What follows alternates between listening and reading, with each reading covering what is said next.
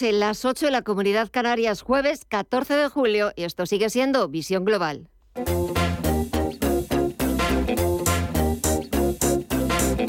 Esto es Visión Global con Gema González.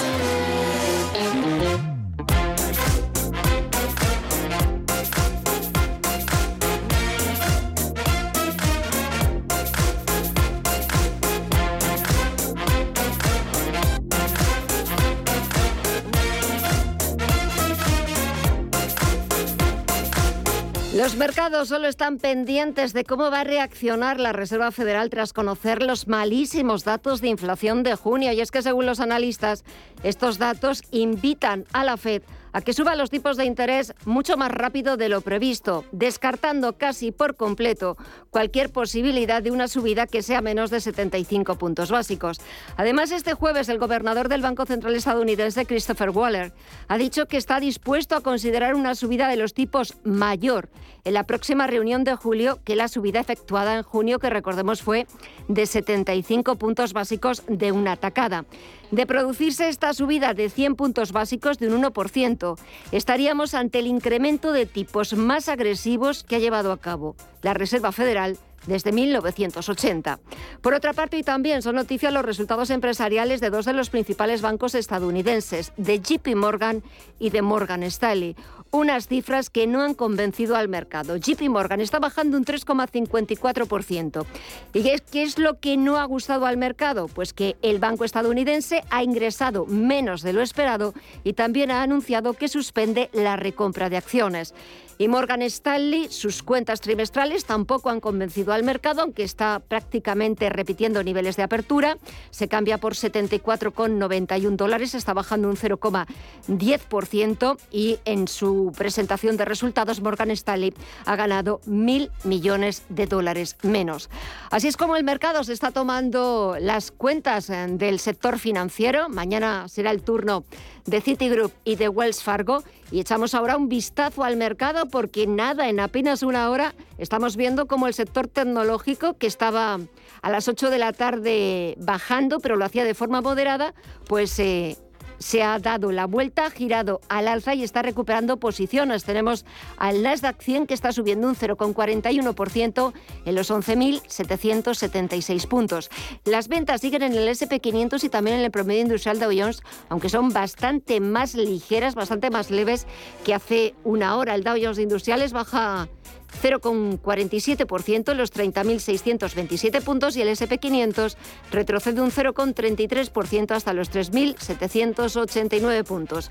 En el mercado de la renta fija tenemos la rentabilidad del Tresury americano del bono estadounidense a 10 años que repunta un 1,78% en el 2,95% y también lo que se ha dado la vuelta es el índice VIX de volatilidad que ahora está bajando un 0,67% hasta los 26,64 puntos.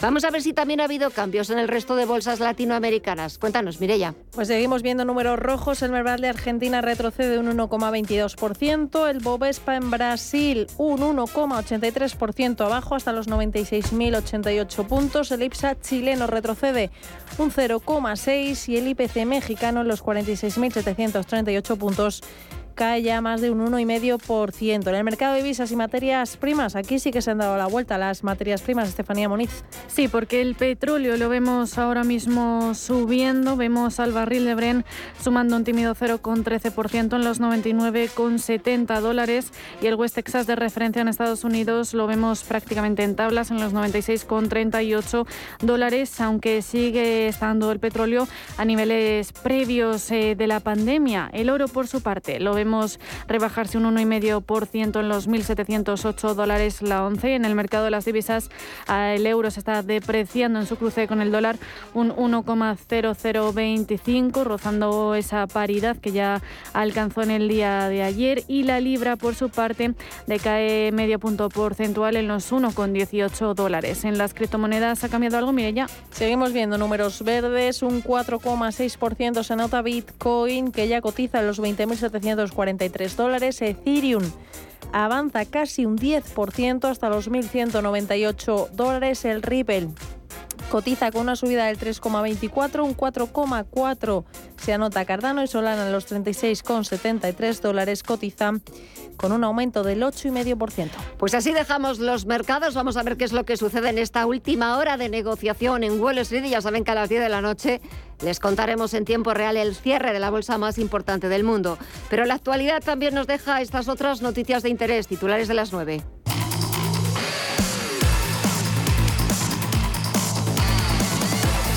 Bruselas presenta sus nuevas previsiones macroeconómicas en las que aleja la posibilidad de una recesión a pesar de las dudas disparadas por la guerra de Ucrania y el repunte de precios. The risks are linked to the evolution of the war and are largely, but not exclusively, linked to developments in energy and commodity markets. Es el comisario de Asuntos Económicos, Paolo Gentiloni. Para España calcula que el PIB crecerá un 4% en 2022 en línea con las previsiones de primavera, aunque un 1,6% por debajo de las estimaciones de principios de año. Respecto a la inflación, las previsiones son demoledoras. La Comisión las duplica hasta el 8,1% para este año frente al 6,3% estimado en mayo. La vicepresidenta económica Nadia Calviño se queda con que España será una de las grandes economías del euro que más crecerá este año. Me parece que lo más destacable es que incluso en este contexto internacional se mantiene una previsión de fuerte crecimiento para España este año y también el próximo por encima de la media de la Unión Europea, de la media de la zona euro y de las grandes economías de nuestro entorno. Y el Servicio de Estudios del BBVA mantiene por su parte sus estimaciones de crecimiento para la economía española para 2022 en el 4,1%, pero reduce en 1,5 puntos la previsión para el año que viene hasta el 1,8% por las presiones inflacionistas. Jorge Sicilia es el director de BBVA Research y economista jefe. Y este es un mundo donde hoy por hoy los riesgos claramente, de nuevo, desgraciadamente, vuelven a estar sesgados hacia un entorno de más inflación, de más tipos de interés y de menos eh, crecimiento. Y en cualquier caso es un, es un menor crecimiento que es posible que sea necesario para garantizar que a medio plazo la inflación regresa a niveles más normales. Por otra parte, el Gobierno avisa a bancos y energéticas. Prohibirá que repercutan los impuestos en el cliente, aunque por ahora se desconoce qué fórmula prevé usar el Ejecutivo para que los consumidores no acaben asumiendo esta factura. Algo que, por ejemplo, ya dan por sentado los populares que alertan del riesgo de que los nuevos impuestos los paguen los de siempre y frene la economía. El presidente de CEIM, Miguel Garrido, pide no demonizar los beneficios de las compañías. A mí lo que me preocupó es lo que se percibió en el ambiente de la, de la justificación de esas medidas en el sentido de que había una criminalización de los beneficios empresariales. Y yo creo que hoy estamos fundamentalmente ante empresarios y creo que es eh, justo decir que no podemos olvidar la misión que tenemos las empresas. Las empresas tienen que ganar dinero. Las empresas existen para ganar dinero. Es su obligación. Los directivos de las empresas tienen que conseguir que esas empresas sean rentables, sean viables, ganen dinero. Para el Gobierno, por su parte, es el momento de que los que más ganan más aporten. Nadia Calviño.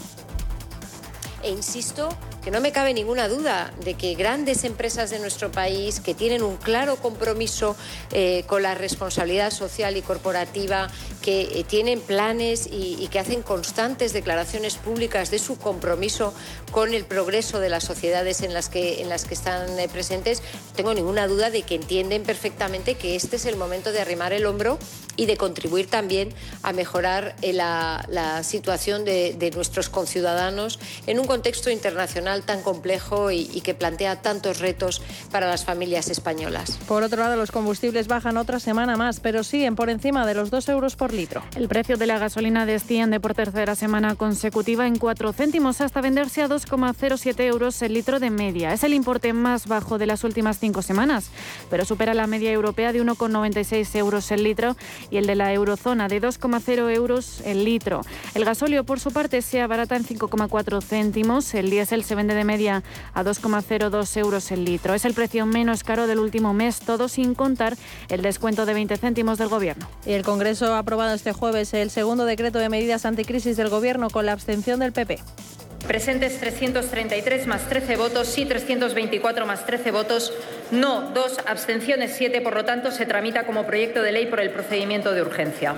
El plan contempla, entre otras medidas, un cheque de 200 euros para personas con ingresos de menos de 14.000 euros al año o la rebaja del 10 al 5% del IVA de la luz. Además, el Gobierno ha conseguido también sacar adelante la reforma express de la ley del Poder Judicial para facilitar la cobertura de vacantes en el Tribunal Constitucional y la nueva ley de memoria democrática con los votos a favor de Bildu, PNV y varias formaciones minoritarias. Félix Bolaños es el ministro de la Presidencia. Este Gobierno siempre con todas las víctimas, con todas, arropándolas, ayudándolas y no tratando de utilizarlas.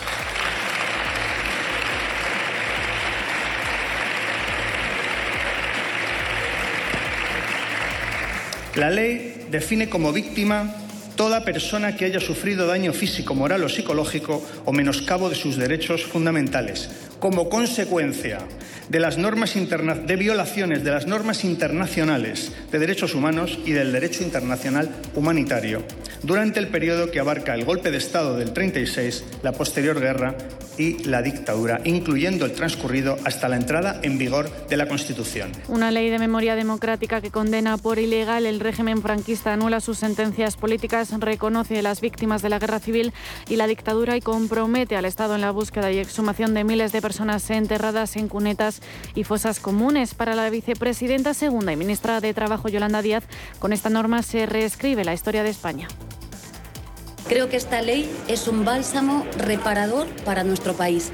La democracia empezó en España en el año 31, la recobramos después de un golpe de Estado en el 78 y hoy, afortunadamente, hace mucho mejor a nuestro país, el país que queremos.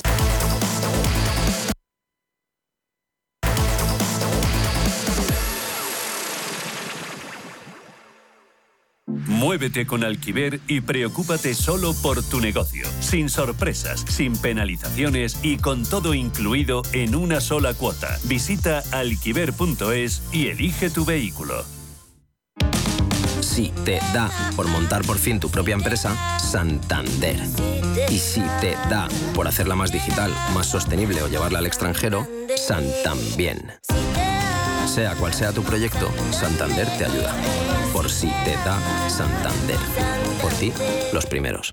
Después de mi fiesta me pongo en serio con el deporte. Qué casualidad celebrar tu cumpleaños con las segundas rebajas del corte inglés con hasta el 50% de descuento en una selección de ropa, calzado y complementos de Nike, Adidas, Puma, Asics. Y ahora, hasta el 20 de julio, en las segundas rebajas del corte inglés, hasta el 50% en marcas de deportes. Todo lo que quieres, por mucho menos.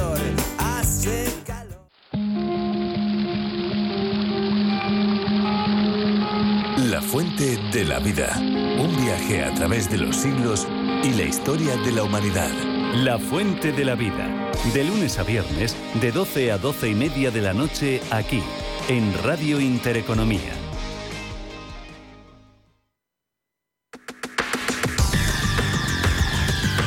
El análisis del día con visión global.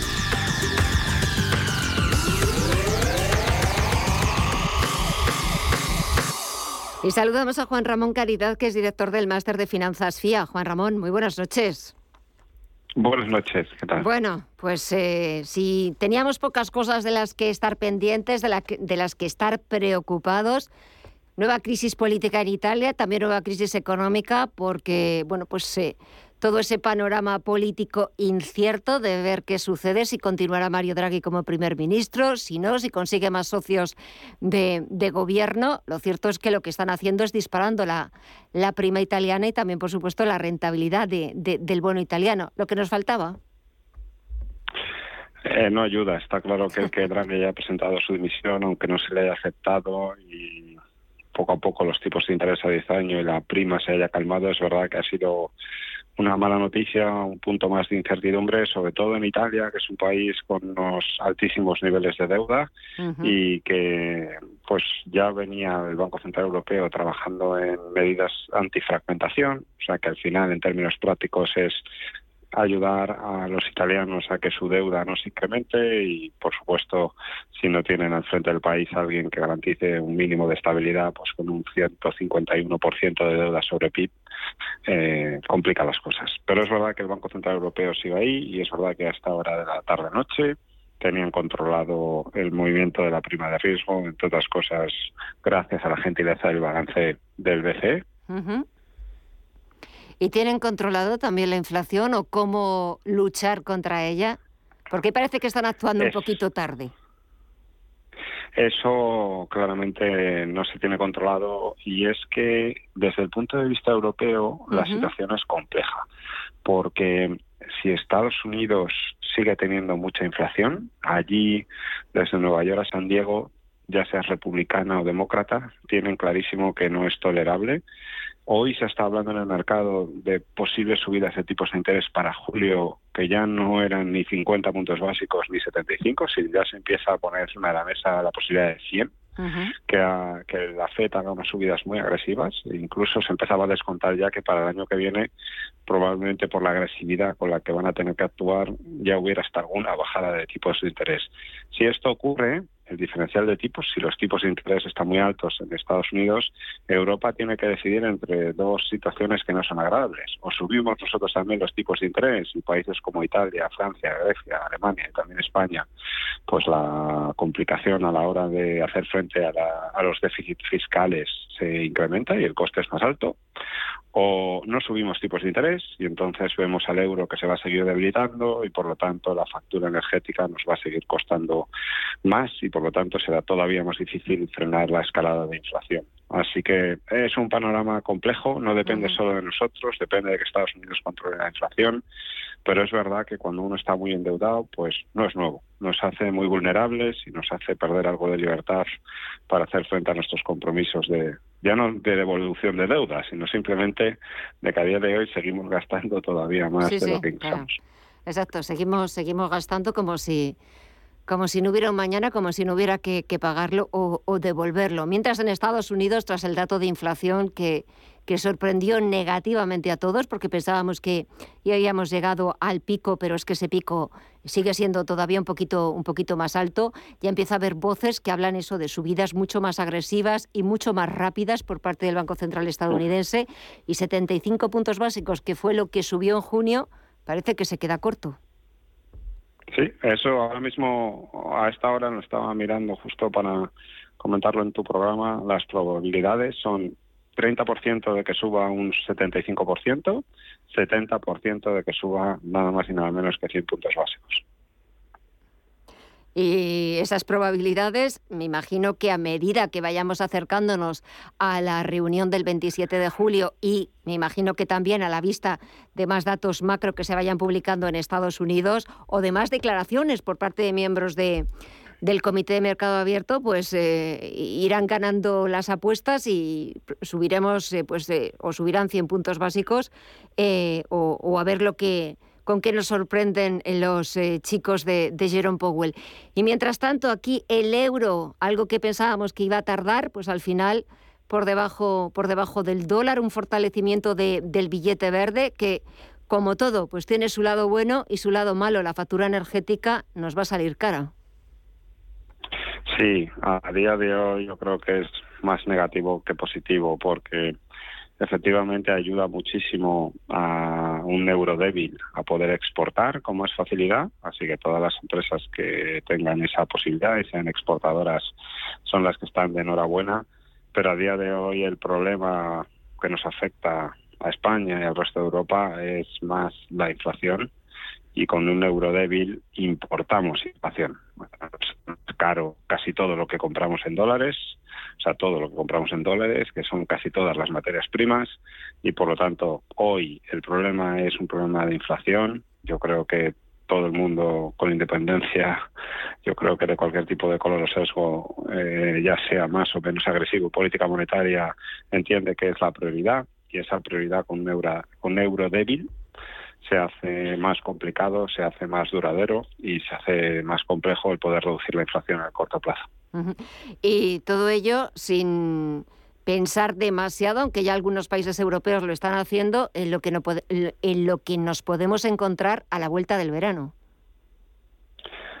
Sí, ahora no hay que, si uno mira las materias primas, se da cuenta que el petróleo, tanto el europeo, el Brent, como el West Texas, están por debajo de 100 dólares y hemos tenido una bajada típica estacional y también un poco descontando esos temores de recesión en, prácticamente todas las materias primas, energéticas, industriales, platinos, paladios y agrícolas. Pero como muy bien dices, el invierno o el otoño está a la vuelta de la esquina. Mm.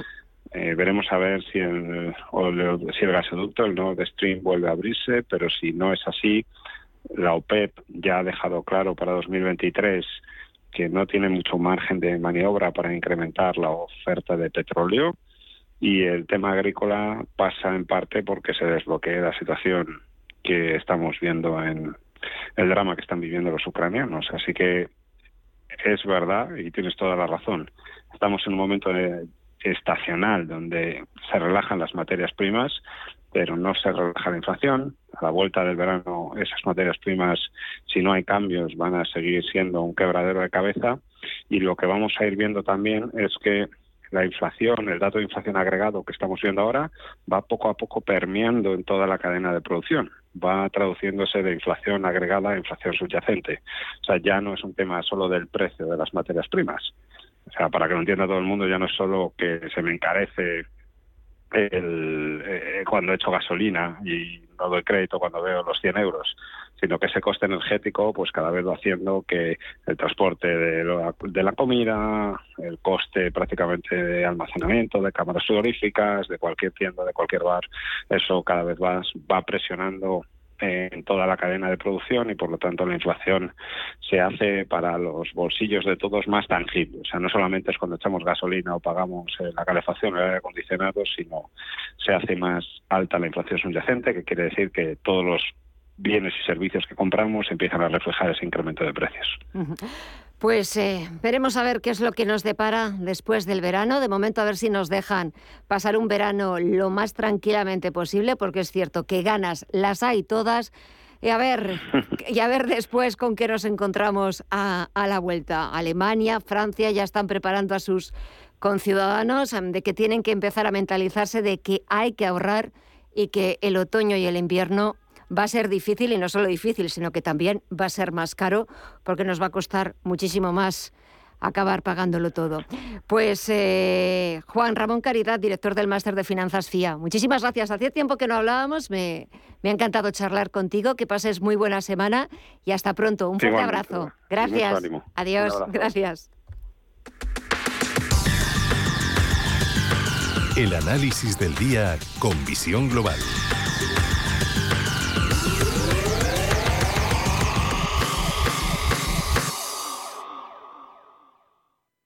En la Universidad de Valladolid creamos futuro desde el siglo XIII, con 24 facultades, 70 titulaciones, 180 grupos de investigación, con un servicio de relaciones internacionales de referencia en contacto con más de 2.000 empresas y fomentando el emprendimiento. La Universidad de Valladolid te lo pone al alcance. Atrapa tu futuro. Estudia en la UBA. UBA. Si caminas solo, irás más rápido. Si caminas acompañado, llegarás más lejos. Luna Sevilla es su asesor patrimonial de referencia. Prestando nuestros servicios como agentes de Caser Asesores Financieros, somos una empresa con amplia experiencia profesional y una clara apuesta por la formación de calidad, la información transparente y objetiva y por el asesoramiento financiero personalizado y continuado. Si desea más información, visite lunasevilla.es o llámenos al 91 762 3442. Visión Global. Los mercados. Bontobel Asset Management patrocina este espacio. Y de vuelta a las principales bolsas europeas, el IBEX 35, al igual que el resto de sus homólogas del viejo continente, ha sufrido un nuevo varapalo ha marcado mínimos de cuatro meses Mirella, pero ha conseguido aguantar los 7.800 puntos. Sí, a pesar de haberse dejado un 1,77%, lo que le hace encadenar cinco sesiones de recortes. Las dudas han vuelto a aflorar en las cotizaciones de los bancos. Los dos grandes, Santander con una caída del 4,46% y BBVA del 3,11% han destacado en los descensos, pero también se han extendido a CaixaBank, que se ha dejado un 2,37%, y Sabadell, que ha retrocedido un 2,03%. El otro sector afectado por los nuevos impuestos anunciados esta semana por el Gobierno, el energético, también ha profundizado en sus caídas. Las acciones de Endesa se han depreciado un 1,9%, Naturgy un 1,56% y Verdrola un 1,76%, aunque la más afectada y la peor del selectivo ha sido Acciona, que ha perdido un 6,16%. Y las ganancias han recaído en AENA, que ha sumado un 2,67%, IAG, que ha repuntado un 1,52%, Celnex un 1,24% y Siemens Gamesa con un avance del 0,42%. Y para mañana la agenda, Estefanía. Pues para despedir la semana en España conoceremos la estadística de transmisiones de derechos de la propiedad y en Europa la balanza comercial en un día en el que las principales referencias vendrán de Estados Unidos con una avalancha de datos macro como las ventas minoristas, la producción industrial, la confianza de la Universidad de Michigan o el índice manufacturero Empire State. También en China se publicará el PIB del segundo trimestre, la producción industrial, las ventas minoristas y el precio de la vivienda. En el apartado empresarial, Bank of New York Mellon y BlackRock presentan resultados. Bontobel Asset Management ha patrocinado este espacio.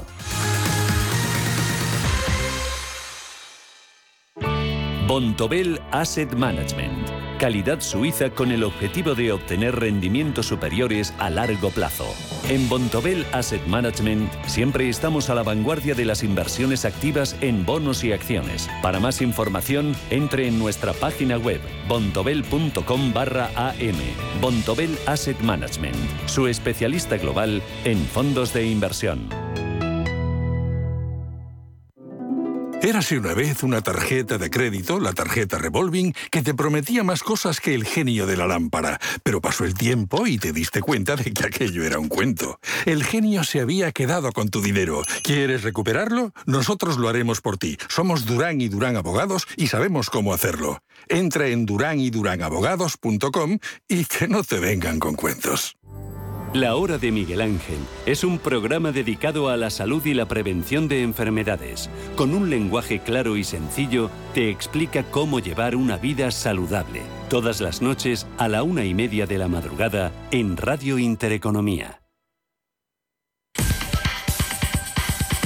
En Visión Global, las noticias empresariales.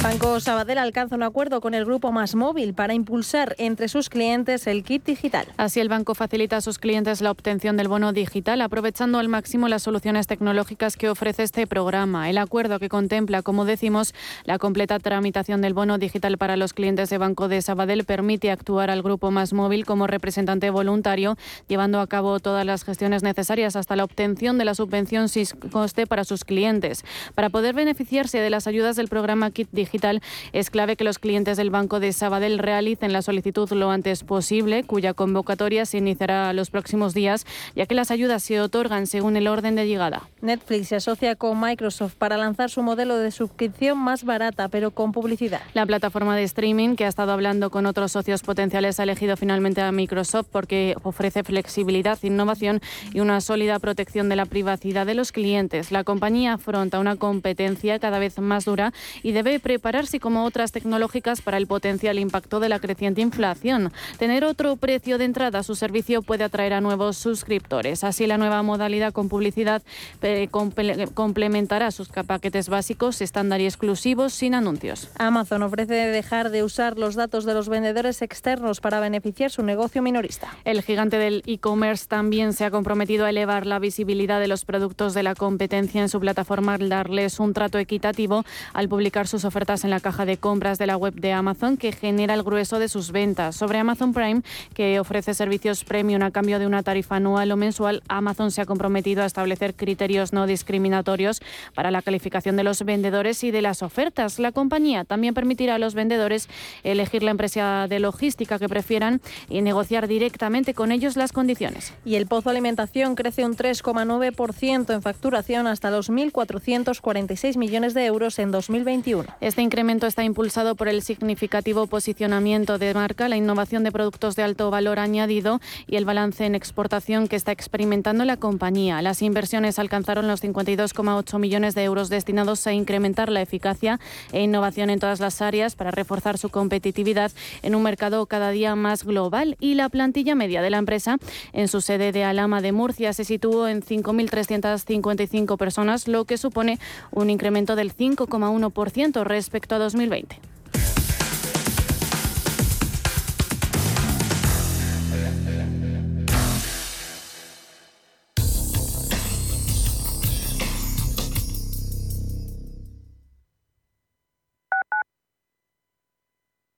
Inversiones inmobiliarias Grupos Eneas, cesiones de créditos, inmuebles en rentabilidad, compra, reforma y venta. Infórmese en el 91 639 0347 o en info@eneas.com. Inversiones inmobiliarias Grupos Eneas.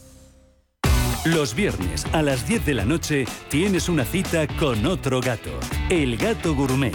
Andrés Sánchez Magro presenta una guía semanal gastronómica, enológica, de restaurantes, literaria, musical, con todos aquellos ingredientes necesarios para cocinar la buena vida.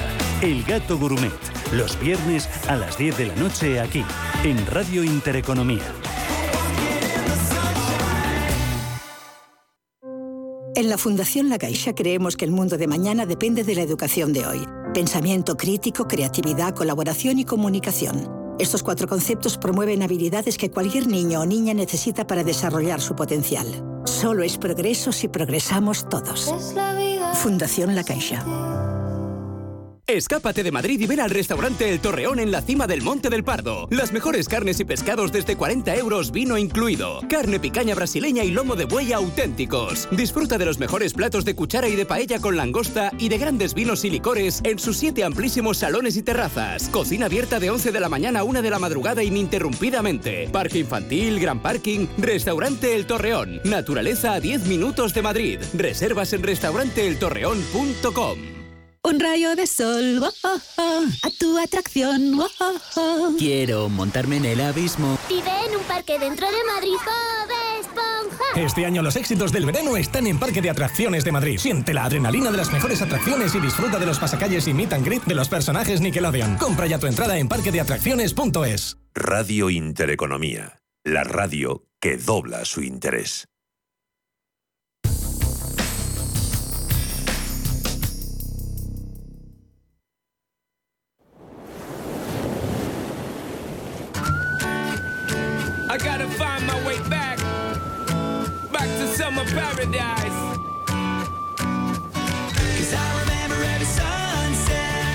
Una forma diferente de viajar es practicar turismo según la actividad deportiva que se practique en esa ciudad. De esta forma será mucho más fácil decidirte a la hora de elegir vacaciones. La zona del norte es ideal para practicar deportes acuáticos como el piragüismo o el kayak en el descenso del Sella en Asturias. Y si eres más atrevido, puedes acercarte a Cantabria para disfrutar del paddle surf o del surf con las mejores vistas de la bahía de Santander practicando un deporte que permite entrenar todo tu cuerpo en multitud de lugares de la geografía española como el País Vasco. Si lo tuyo son los deportes acuáticos, las playas de Cataluña, de la Comunidad Valenciana y el sur de España, Andalucía, tienen paisajes increíbles y mares kilométricos para disfrutar de otros más atrevidos como son el, windsurf o el kitesurf. Tonight, tonight, tonight, En Canarias llega el momento de descubrir el mundo interior del mar y no hay mejor forma de hacerlo que con el submarismo y el snorkel. En la Reserva Marina del Mar de las Calmas de la isla del Hierro podrás ver tortugas y delfines. Y si lo que prefieres es no vivir bajo el agua, el surf te permitirá surfear olas, nunca mejor dicho, en lugares inolvidables. Por supuesto, no nos olvidamos del turismo de montaña, aquel que se puede practicar deportes como el ciclismo, el running o el rafting en lugares de España tan característicos como Castilla y León, Castilla-La Mancha o Murcia. Si eres de los más tranquilos, no pienses que no podrás disfrutar de la naturaleza mientras te relajas haciendo yoga en un lugar como Aragón. Claro que si buscas una opción más movidita, siempre podrás realizar senderismo en Extremadura, Galicia o el Camino de Santiago. Una manera de romper con la rutina y enriquecer los días de descanso con nuevas experiencias que te ayuden a mejorar tu bienestar físico y mental.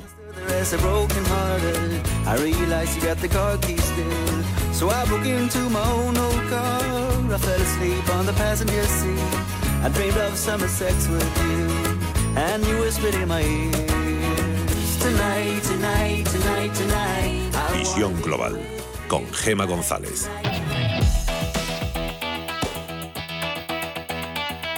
Visión Global After Work.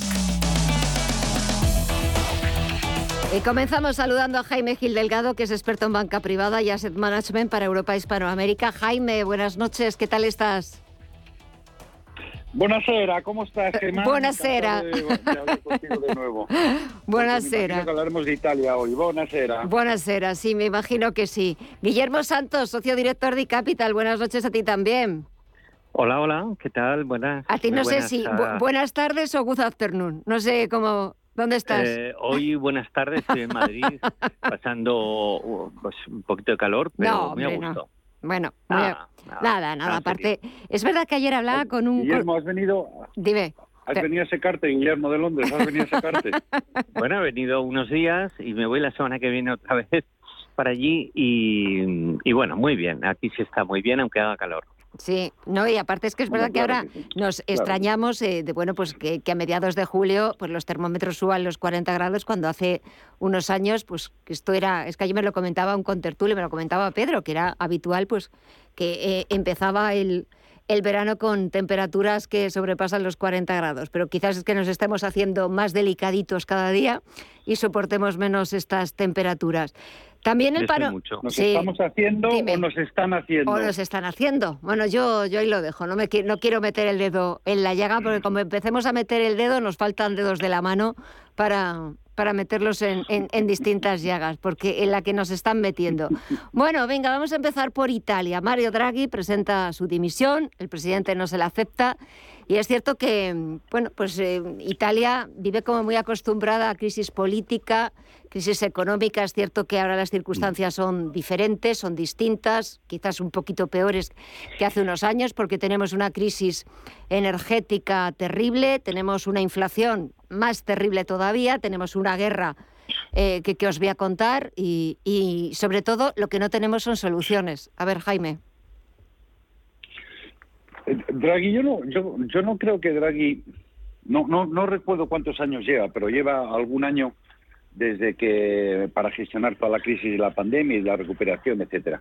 No, no, no recuerdo exactamente cuándo entró, pero yo creo que lleva un par de años así. Eh, Guillermo, que sabe mucho más que yo, seguro que lo, lo recuerda. Pero yo creo que esta, más que eso, ha sido una crisis, eh, alguna, el movimiento cinco estrellas. Eh, perdona, te lo digo, te lo digo yo, desde el año 2021. Desde el año 2021, Ujú. lleva un año y, y pico. Sí. Pero para, para gestionar, y gracias a Dios los italianos son por, por algunos sitios mucho más serios que nosotros, y contrataron, porque contrataron a un técnico para gestionar la crisis, aquí seguimos contratando a, a ineptos para gestionar la crisis.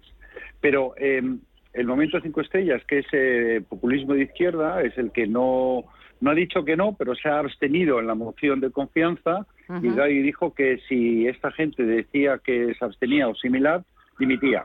Sí. Y ha cumplido la palabra. Y lo de ha cumplido la palabra lo, lo, lo vuelvo a repetir. Lo remarcas. En este país lo, no dimite prácticamente nadie. Del gobierno que tenemos actualmente desde hace dos años y medio, desde las elecciones del 19 y anteriormente desde, desde, desde que echaron a Rajoy, aquí no dimite nadie. Yo voy a decir una cosa, dos cosas voy a decir. Y sé que no es- este, esta tertulia no es de política, para mí estas cosas me divierten mucho. Gema, y como Guillermo también me lo admite, lo digo. Eh, después de lo que dijo antes de ayer eh, y después de ayer y hoy que ha terminado, eh, Sánchez está muerto. Me explico, no literalmente, por Dios, yo no le deseo la muerte a nadie. Políticamente está muerto. Se ha ido más a la izquierda todavía, ha intentado pisarle el callo a sumar, como dice Yolanda Díaz, y entonces eh, está, pero el problema es que va a morir matando y nos va a matar a todos los españoles.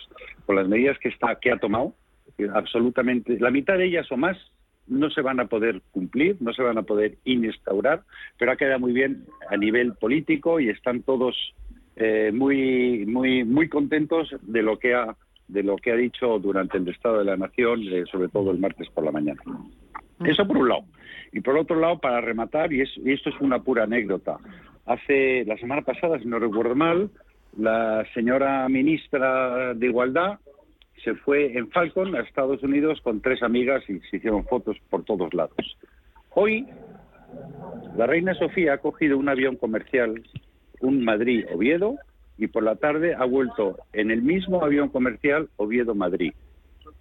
Tenemos solamente una reina Sofía y una reina Leticia, pero tenemos muchos ministros. Si cada ministro coge un Falcon, por mucho que queramos subir los impuestos a los bancos, a las energéticas, a los grandes almacenes, eh, a las cadenas de alimentación, a todos los particulares y a todo, es imposible gastar todo eso.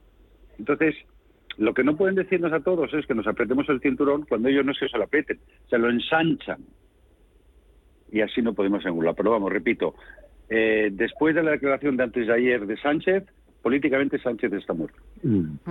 A ver, Guillermo.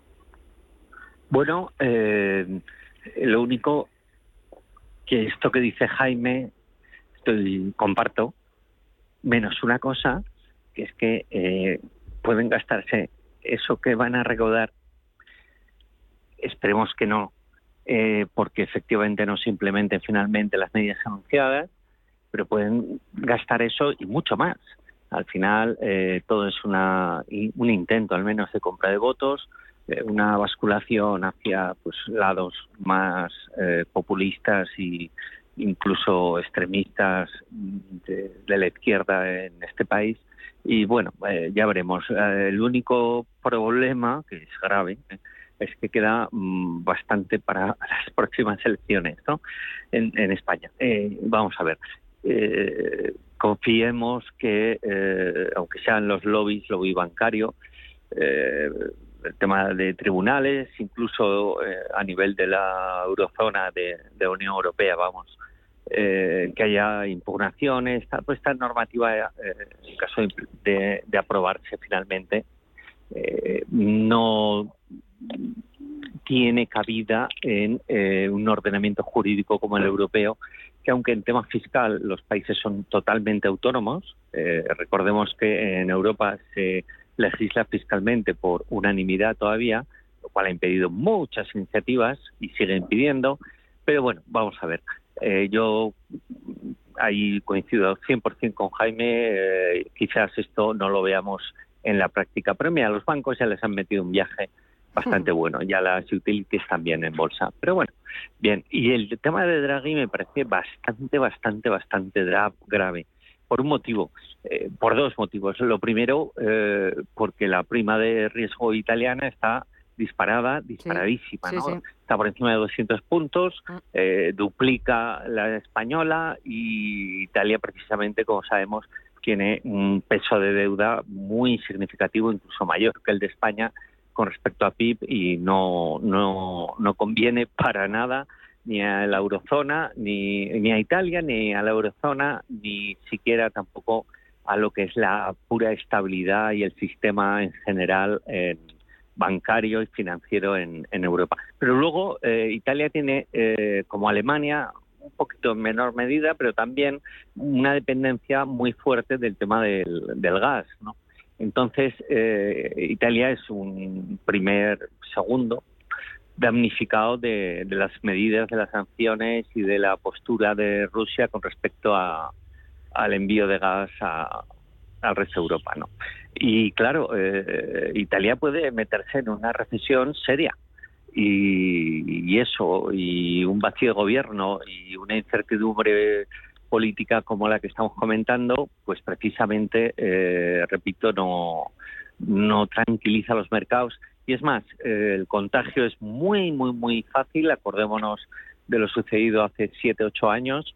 Entonces, España, mm, indirectamente, que es nuestro vamos a decir, eh, lo que realmente nos va a afectar más, no nos viene nada bien al Tesoro y al, y al Estado en el coste de nuestra deuda eh, el hecho de que se pueda disparar todavía más eh, la financiación, lo que están pagando de financiación de Italia, que repito, está por encima del 2% con respecto al Bund, pero es que con respecto a España le dobla.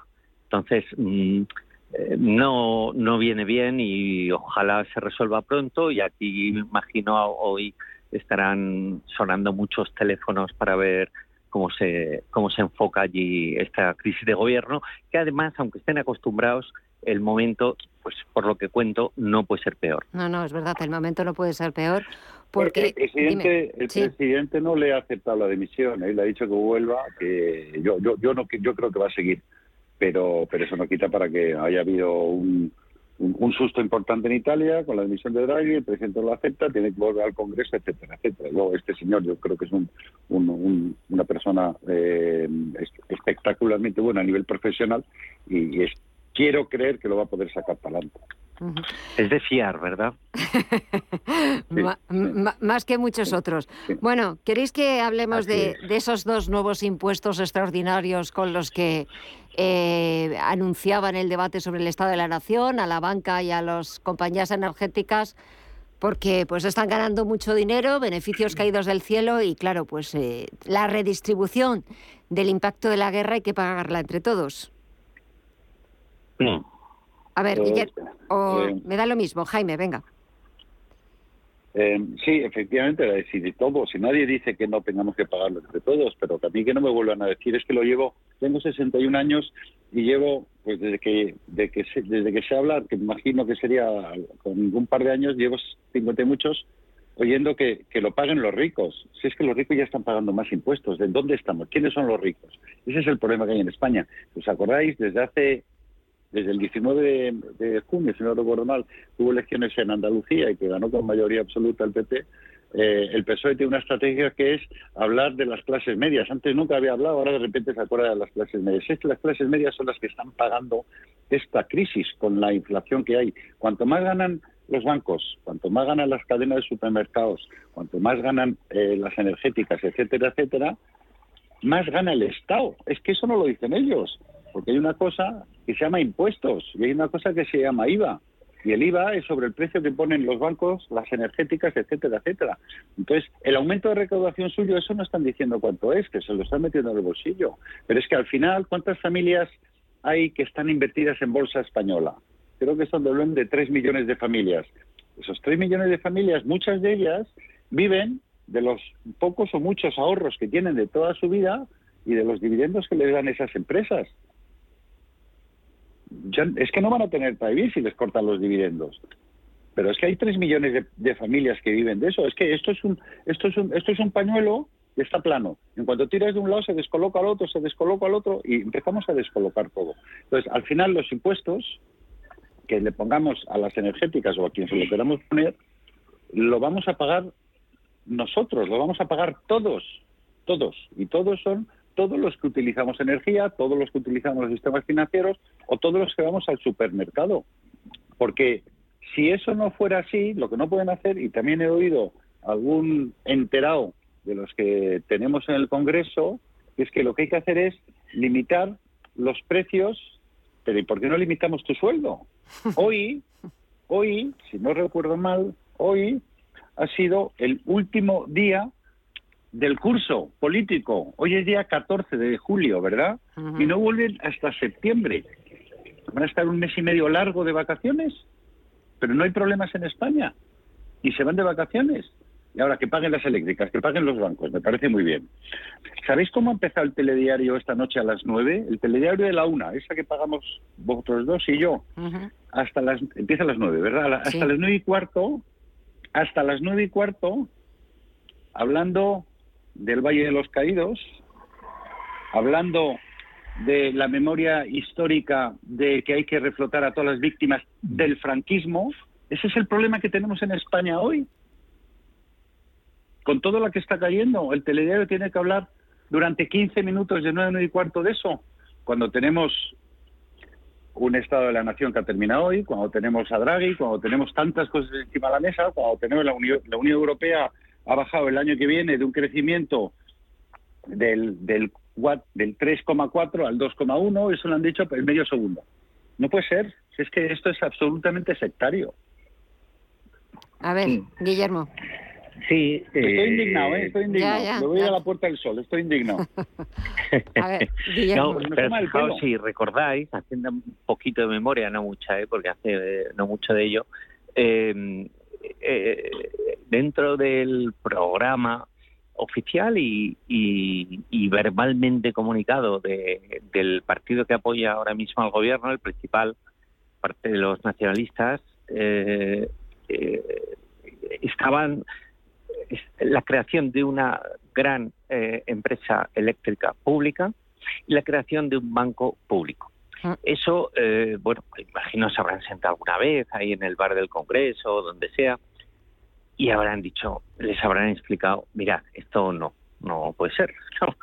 Estamos en el año 2022 y quizá, pues, eh, eh, en el 18 tras la revolución bolchevique, pues mira, pero ahora no. Bien, entonces, como eso no, eh, una alternativa posible es este sistema impositivo de eh, anunciar cosas que además desde el punto de vista, vamos a decir, más técnico riguroso, no se sabe nada, o sea, está ahí en el aire.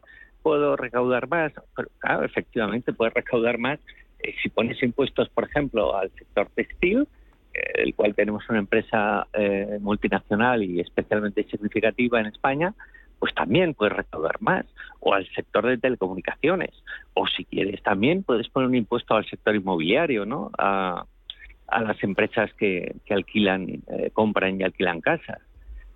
En fin, puedes poner un impuesto donde quieras, pero así no se funciona, porque eso crea inseguridad jurídica. Y la inseguridad jurídica aleja la inversión.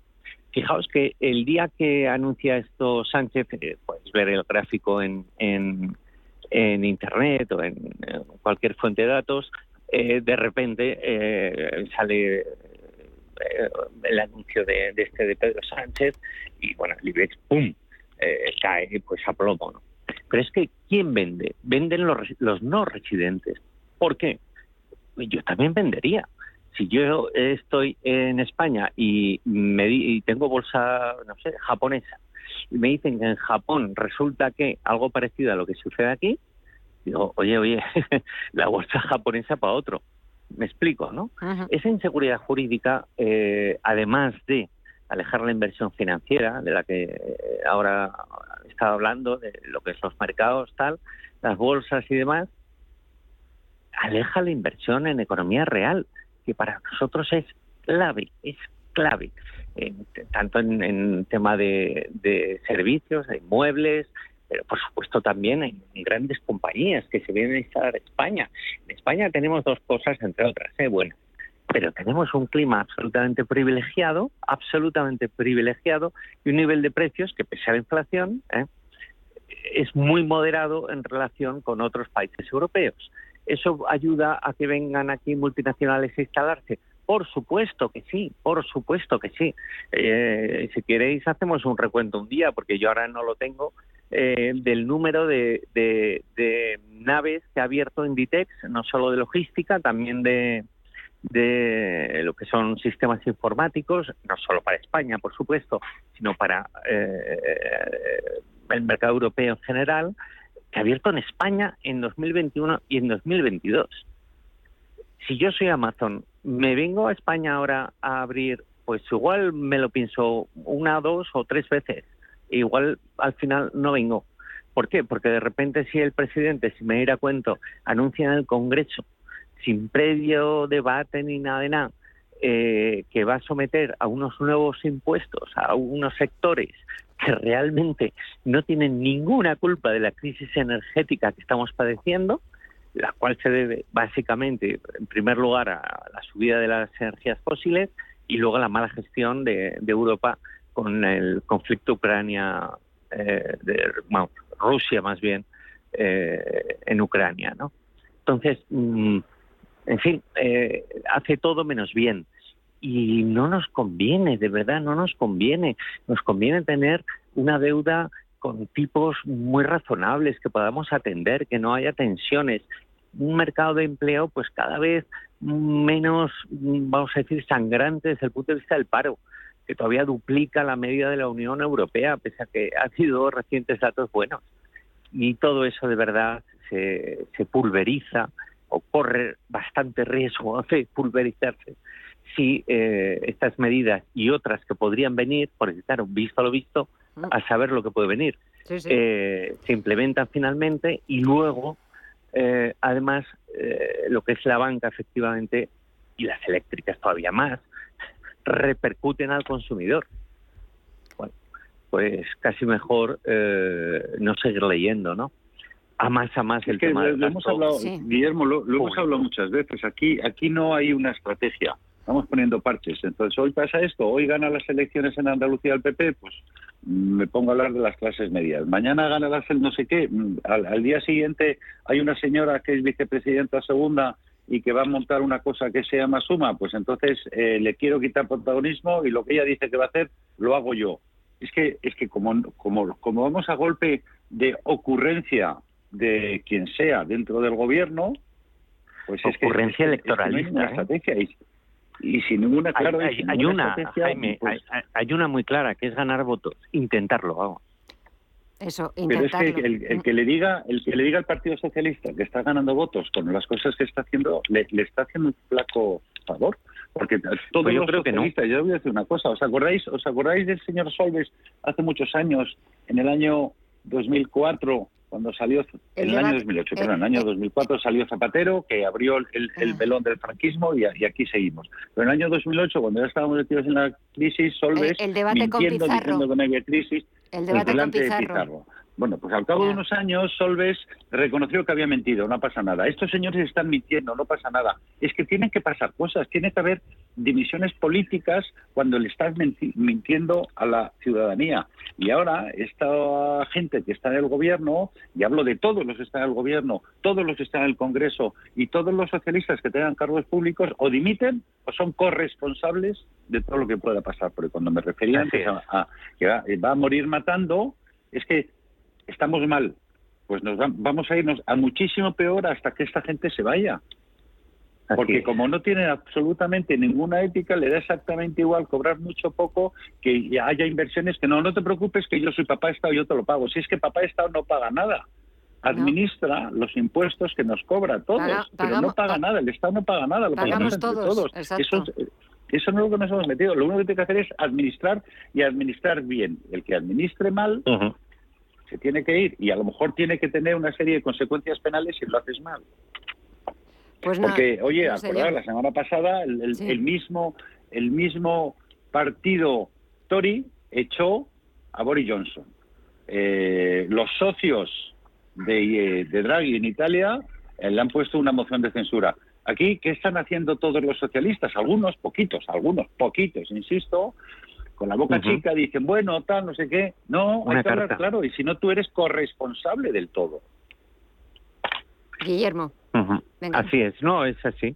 Es así aquí, eh, dimitir, no, no tengo ninguna eh, esperanza ni nada, pero eh, el- eh, la exigencia de responsabilidades no existe, ni en un lado ni en otro, ni- pero en el actual gobierno es que el, el objetivo number one es mantenerse en el gobierno. Y ese objetivo es a costa de lo que sea. Y si es a costa de hundir el país, de crear más paro, de crear inseguridad, da igual, da igual, da exactamente igual. Entonces, eh, yo sinceramente mm, me da mucha pena, especialmente con lo que cuesta construir, y España yo creo a la salida del COVID y demás está construyendo, ¿eh? pero lo fácil que es destruir simplemente con unas declaraciones en el Congreso ni ni habladas, ni sentidas, ni realmente técnicamente válidas. Porque encima es que técnicamente no son válidas. No ha sabido explicar, solo es populismo, no ha sabido explicar sobre qué es el impuesto, sobre qué, sobre beneficios. ¿Pero qué vas a hacer? ¿Pagar un impuesto a sociedades mayor a un sector y menor a otro? No va a ningún lado. Pero en el fondo, eh, repito, eh, exterior En el fon- estamos claro. En el fondo, eh, pues queda bien, porque bueno, pues hay que ir, como decía antes Jaime, contra los ricos, las petroleras, gasistas que ganan mucho dinero, los bancos que también ganan mucho dinero, etcétera, etcétera. Y hoy escuchaba yo al presidente de la COE, a Antonio Garamendi, eh, y luego al presidente de la CEIN, que es que lo que tienen que hacer las empresas es eso, ganar dinero, que para eso están los directivos, que son los que tienen que rendir Claro. cuenta a sus accionistas y a los inversores de esas compañías y cotizan en bolsa, porque es lo que tienen que hacer, hacer que las compañías sean viables, sean rentables y ganar dinero, no son ONGs. Pero bueno, Pero señores, que se les ve indignados, Gemma, Yo he visto algunas Exacto. declaraciones de ellos, se les ve absolutamente indignados. Es Sí, que, me que, quedo- eh, luego dicen sí. que, que se sienten a negociar. Me pero que- quedo que sin no tiempo. Hablamos la próxima semana. Me, Jaime. ¿No te vas de vacaciones hasta septiembre o qué? No, te me voy en. Nos vamos en agosto. Señores, que nos vamos. Gracias, hasta pronto. Un abrazo. Un abrazo, adiós. Un abrazo fuerte, Hasta pronto, Guillermo. Jaime. Chao, chao. Adiós, gracias. Y a ustedes también les esperamos mañana a partir de las 8 de la tarde. Y mañana, viernes, les vamos a proponer toda una serie de nuevas propuestas para que disfruten del fin de semana. Gracias por elegirnos, que descansen, ojalá que puedan con estos calores y nosotros volvemos mañana. Muchas gracias, hasta mañana.